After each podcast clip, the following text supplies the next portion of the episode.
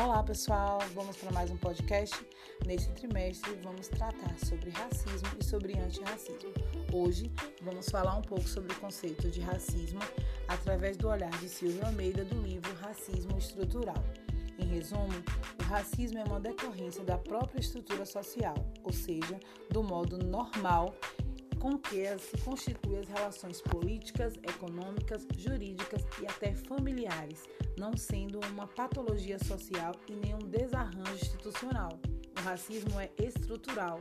Comportamentos individuais e processos institucionais são derivados de uma sociedade, cujo racismo é regra e não exceção. O racismo é parte de um processo social que ocorre pelas costas dos indivíduos e lhes parece legado pela tradição. Nesse caso, além de medidas que coíbam o racismo individual e institucionalmente, torna-se imperativo refletir sobre mudanças profundas nas relações sociais, políticas e econômicas. A viabilidade da produção, da reprodução sistêmica de práticas racistas está na organização política, econômica e jurídica da sociedade.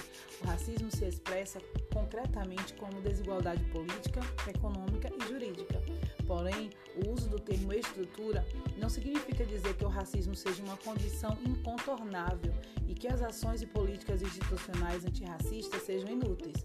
Ou ainda, que indivíduos que cometam atos discriminatórios não devem ser pessoalmente responsabilidades responsabilizados. Dizer isso seria negar os aspectos social, histórico e político do racismo. O que queremos enfatizar do ponto de vista teórico é que o racismo, como processo histórico e político, cria as condições sociais para que, direto ou indiretamente, grupos racialmente identificados sejam discriminados de forma sistemática.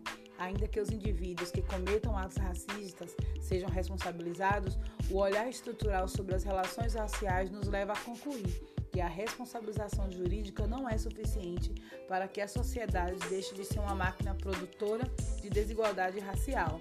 A ênfase da análise estrutural do racismo não exclui os sujeitos racializados, mas os concebe como parte integrante e ativa de um sistema que, ao mesmo tempo que torna possíveis suas ações, é por eles criado e recriado a todo momento.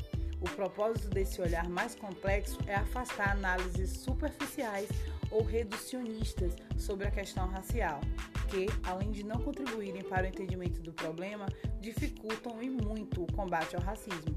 Como ensina Anthony Giddens, a estrutura é viabilizadora, não apenas restritora que torna possível que as ações repetidas de muitos indivíduos transformem as estruturas sociais.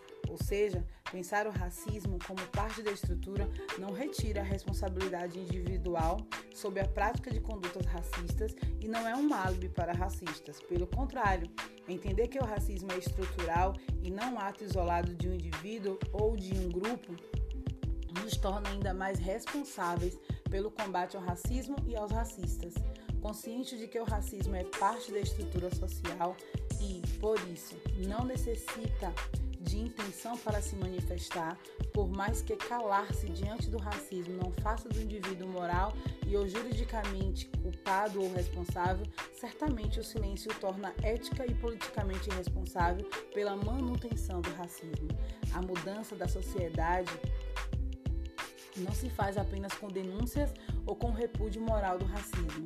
Depende, antes de tudo, da tomada de posturas e da adoção de práticas antirracistas. Que tal, pessoal? Muita coisa para pensar, né? Vamos para aula e refletir sobre essas ideias. Um beijão, pessoal, e até o próximo podcast.